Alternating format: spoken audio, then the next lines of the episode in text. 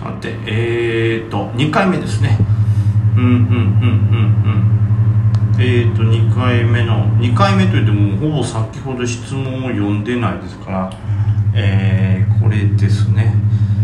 これはちいはんまさんですね、えーまあ、これは今日といってもこの前ですね。収録番組は地方でも流れる番組でしょうか。またお知らせくださいませ。ということなんですけど。どうなんですかね。僕もちょっとその曲がどれぐらいのネットなんかわかんないんですけど。なんか千葉テレビとか MX 系とかって言ってたんでもしかしたら流れない地域がそこそこあるような気がしますね。はい。なんでえっと何だっけな多分マシェバラっていう番組やったんじゃないですかね。あの大元のタイトルはね。はい。なので、えーえーマシェバラの、えー真夜中のおバカ騒ぎ」という番組なんでちょっとまたネット局があれば調べていますし僕はまたうっかり忘れてるかもしれないんで、まあ、番組名調べてネット局うちの近くやってるかなとかを見ていただけたらと思いますね。最近は逆にネット番組系の方がね全国でとにかく絶対見れますからね。その方がねなんかまあ皆さんには分かりやすいかもしれないですけどまたね、えーいわゆる地上波とは違ったネットはねネット地上波はネットとは違った味もあります。ますからぜひぜひということで。はい続いて白カビさんですね。いつもラジオ聞かせていただいております。ありがとうございます、え突然ですがどこかにして株の作り方の教材は何でないでしょうか？いつもして株に振り回されてばかりで悔しくなってきました。私はして株を作る側になりたいです。そうなるためにはどれぐらいの資金があればできるんでしょうか？梅木さん自身がして株を作る側になってやろうと考えたことありますか？いや僕はないですね。そのうん。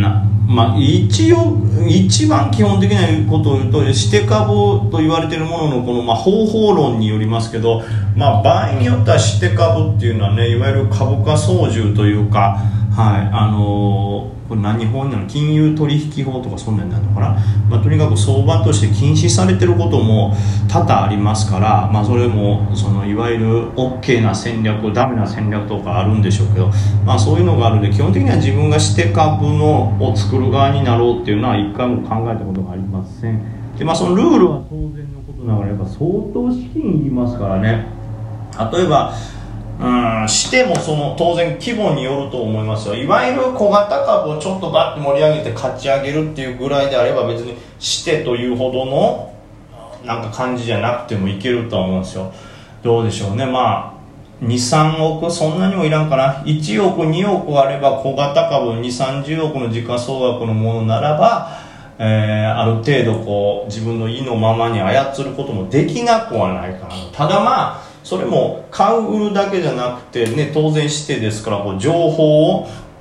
うまく拡散する方法それがまあ例えば表のツイッターインフルエンサーにうまく回して、まあ、誰が手先か分かんないですけどそういうやつに回してそいつらからこうこれいいかもファンダ的に勝てるかもってこう広げてもらうかどうかっていうとこもありますしでちゃんとそのチャートを作る資金力1億2億っていうのも必要でしょうしでさらには、えーまあ、例えば裏回し DM 銘柄みたいなサロン銘柄というみたいなと一緒で裏からもこうまた信憑性を与えるためにこうしては盛り上げていくっていうようなことをしないとダメですから、まあ、僕にはどれもないと。そんな DM でバッて盛り上げるっていうほどの別に信者もサロンもないですしで、えー1億2億の資金もないですしで表でインフルエンサーっていうようなこうやつらがいっぱい知り合いにおるってわけでもないですから、まあ、どれも手に入れてないんでこっからそんなしてなんかとてもじゃないですけどなれないなとも思ってます。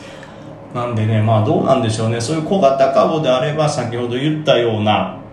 ある程度信者を抱えていて、まあ、例えば DM でバーッとみんなに回して、えーこれあのこういう理由で上がると思います。僕も仕込んでるんでみたいなことを言ってですよ。であの表でもみんなに宣伝していきますからそれがまた上がっていくと思います。みたいなことを言ってこうみんなの注目度上げてちゃんとそう上がっていってんなっていう演出して株価を作っていくっていうことはもう相当な力量というかねまあまあいいこと悪いことっていうのは当然ありますけど、まあ、それ一回置いといたとして相当な力量と力がいりますしお金も必要ですからまあ僕にはできませんし、まあ、それがそもそもどれが悪くてどれが反あの政府なんかとかも知識も全然ないんです。僕自身はそれでなんかアウトなことをねやってしまうわけにはいかないですから、はい、僕は作る側にはなってやろうとは考えてません。なんでねまあ白カビさんがそうなりたいっていうんであればまあ小型株なら1億ぐらいの、えー、余力があればなれるのかなと。あとはその人脈というかそういうニュースを広める手立てがあればなれるのかもしれないですね。でうん、もっと大きな株とかもっと大きな相場を作ろうと思ったら多分1億程度では足りないんでしょうから、うん。まあ、相場の当然どれぐらいの銘柄でどんなものを起こすかによりますけどそうなってくると10億20億っていう、えーまあ、規模の額の資金が必要になるかなと思います。例えば、まあ、時価総額100億ぐらいの銘柄であればどれぐらいでしょうね。5億ぐらいあったらなんとかある程度株価について操れるのかな。それでもちょっと不測の事態があったら分かんないですからね。はい。まあというような感じでございます。だからまあそもそもじゃあ僕が5億とか、まあ、1億2億えー、そんな相場を作れるような小型株のような相場を作れるって資金持ったらもう1億2億あったらね普通にトレードして買っていったら俺はもういいやっていう気持ちになるでしょうから。はい。その辺はなろうとは思わないですかね。え続いて DJ 特命さん。ヤギちゃんの絵いいですね。ああありがとうございます。あ、これ質問じゃないですね。クラウドファンディングしてくださいと。100ぐらい格言が溜まったらということで。ね、いや、あれはありがたいもんですから。はい、ぜひちょっといろいろね、えー、絵はヤギちゃんにも協力いただいて頑張っていこうと思います。次はめちゃイケさんですね。梅木さんこんばんは。相場が良くならないまま決算期を迎えることになりそうで辛いです。そうですね。もうゴールデンウィークですからね。開けたら決算期ですから。決算銘柄どうしてもボーラが小さくスーパーギャップアップして横横チャートがずるずる下げていくのでしょうか。そうですね。基本はそうなると思います。ローソク足の漫画教本売れると思います。ライバル本がないですし。そうですね。そういうなんかライバルがいないところで本でもパッて出せたらねなんか本ってやっぱ一回出しときたいのよね、まあ、階段の本もそうですけど一個本があるっていうだけであの作家っていう顔できるでしょ。あとはなんかこの人前で喋るときに正直今のところ何でしょうね。僕は人前に出て喋るって言ったら、まあ、本当にドンって出た瞬間のこの喋り方とかでなんとか空気を持っていくしかないわけですよね。もちろん僕のことを知ってる階段の中でも小さいコミュニティの部分であるとかあとね、まあ、お笑いでもちっちゃいとこ、まあ、で株についてもそうですけどそういうまあね数千人みたいなああいう例えばフォロワーとかのレベルだと、まあ、小さいコミュニティであればそれで無理やり持っていきますけどじゃあ全然知らない企業とか、まあ、全然知らない地方のなんかイベンターの人がこの人やったらなんか喋れそう呼んでみよう。でまあそれで呼ぼうってなったらこうね一般の人でもなんかあすごいなって思わせるなんかがないとダメなわけじゃないですか。本来芸人はそれは喋りとかこう特技とかなんかそういうので見せるわけですけども、まあ、そちらの知名度もない僕はなんか本でもねパッて片手に持ってたらあの人こんなん書いてるんやっていうねまあ、喋るための箔として欲しいなと思ってますよね。さあちょっと戻りますけどもまあ決算銘柄どうしてボラが小さくスーパーギャップアップして横横チャートがずるずる下げていくのでしょうかということですね。まあこれも決算銘柄全てが全てそうではないんですけどまず一番最初基本的なことで言うと決算銘柄がバンって決算が出たってことはあのいわゆる材料とかと違ってえー、なんて言うんでしょうね。どんなこの株自体がどれぐらいの価値があるかっていうのがまず数値でバンって出てしまうんでなのでこれぐらいが適正な株価じゃないかなっていうところの当たりがつけやすいんですよね。故に上下あんませずボラが出にくいと。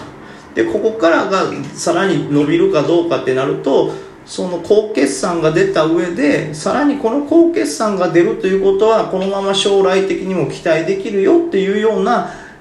ことを思わせてくれる銘柄ならばそこからもじわじわと上がっていくんでしょうけどそれはまた、えー、まあ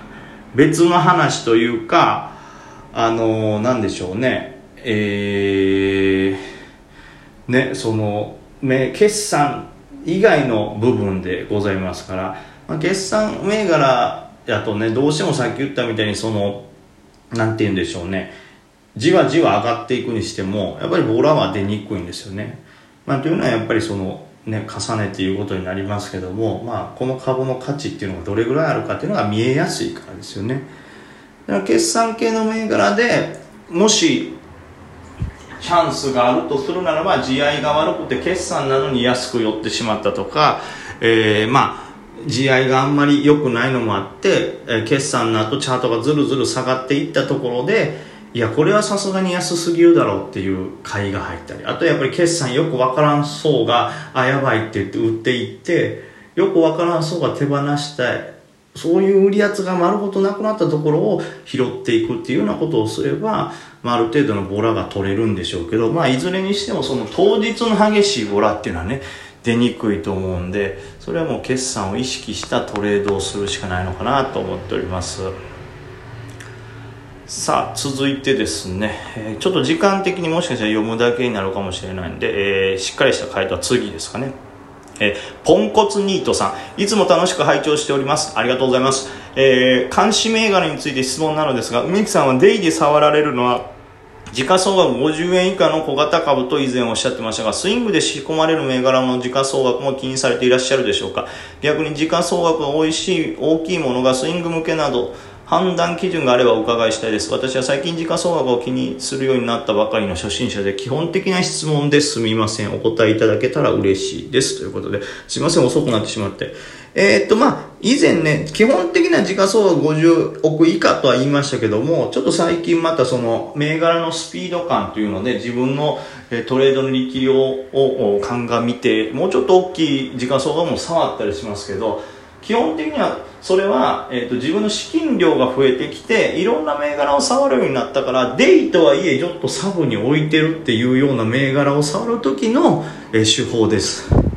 その瞬間のデイってなると基本的には50億以下の小型株というのを狙いますね。まあこれはなぜかというととにかく爆発力、えー、値幅が出るからということですね。なので僕はスイングで仕込む場合もこれどういう狙いかによって変わるんでえー、ちょっと次回ねその辺ちょっと詳しくお話します。